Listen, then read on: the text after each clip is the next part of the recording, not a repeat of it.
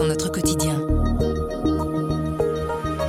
Le supplément culture du soir, le MAD, vous présente ce mercredi les meilleures expos à voir dans les prochains mois. La sélection est large, il y en a plus de 50, mais Jean-Marie Winans, journaliste culture chez nous, a fait le tri. Rien que pour vous, il est passé dans notre studio pour nous présenter son top 3 des expos à visiter absolument dans les prochains mois. Je m'appelle Sandrine Puissant et vous écoutez le bouche à oreille du soir.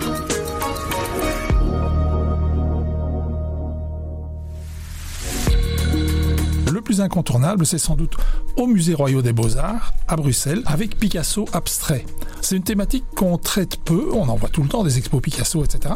Mais il y a eu peu d'expos qui ont vraiment traité de son rapport avec l'abstraction. Ceux qui connaissent ses tableaux cubistes, etc. vont dire, mais enfin, il a toujours fait des trucs abstraits. Non, pas vraiment. Il est toujours parti de la figuration, et puis il a tordu les choses euh, pour en faire des espèces de blocs géométriques et des choses comme ça. Mais il a assez peu fait de l'abstraction pure et dure, ou en tout cas, c'est ce qu'on croyait. Un des grands atouts de l'expo, c'est qu'on va montrer beaucoup de choses qui viennent de son atelier, c'est-à-dire des esquisses, des petits essais, des maquettes, des choses comme ça. Donc des choses que d'habitude on ne voit pas. Ça se passe au Musée Royal des Beaux-Arts de Belgique et c'est du 14 octobre au 12 février.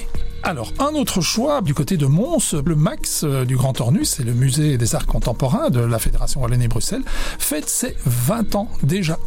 C'est une exposition tout à fait spéciale qui s'appelle Les Fabriques du Cœur, un titre très poétique qui recouvre à la fois le travail de tout un tas d'artistes contemporains qui travaillent un petit peu, bah oui, sur la fabrique du cœur, sur des choses intimes, sur des choses euh, fragiles, sensibles, etc. C'est un titre très poétique, comme toujours euh, avec les expositions de Laurent Buzine, qui a été le premier directeur du MAX, qui revient. C'est quelqu'un qui adore euh, raconter des histoires, qui adore la poésie, euh, qui aime aussi des choses un peu bizarres, un peu étranges, euh, surprenantes, et qui va mettre tout ça en forme.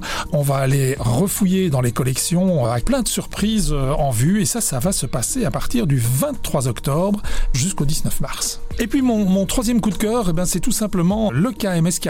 Alors le KMSK, c'est quoi? Ben, C'est le musée royal des beaux-arts d'Anvers. Quand même, ce musée a été fermé pendant 11 ans 11 ans pour euh, faire des travaux de restauration. Au début, hein, comme toujours, ça devait être 3-4 ans. Et puis voilà, ça s'est un petit peu prolongé.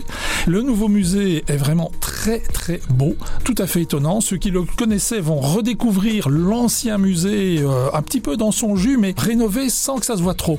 Quand on rentre, la première fois, on se dit, bah oui, c'est comme avant, sauf que pas du tout. Il y a notamment des œuvres d'art contemporain qui viennent dialoguer avec toutes les œuvres d'art ancien, celles de Dirk Bautz, de, Franz Hals, de euh, Rubens, Rembrandt, etc., etc.